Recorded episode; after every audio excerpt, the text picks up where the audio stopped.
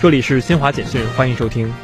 据国家医保局最新消息，截至目前，共有三十个省份先后将新冠病毒核酸检测单人单检价格降至每人份四十元以下，混检价格降至每人份十元以下，含十元。各地将在十二月十五号前完成降价。记者十号从教育部获悉，为帮助用人单位培养和招聘更多实用型、复合型和紧缺型人才，促进高校毕业生更加充分、更高质量就业，教育部今年首次实施供需对接就业育人项目。记者十号从中国汽车工业协会获悉，九月以来，我国月度汽车产销量环比持续增长，国内汽车市场总体呈现一定回暖迹象。预计十二月汽车产销量有望延续环比增长势头，全年汽车产销量均有望超过两千六百万辆。以上由新华社记者为您报道。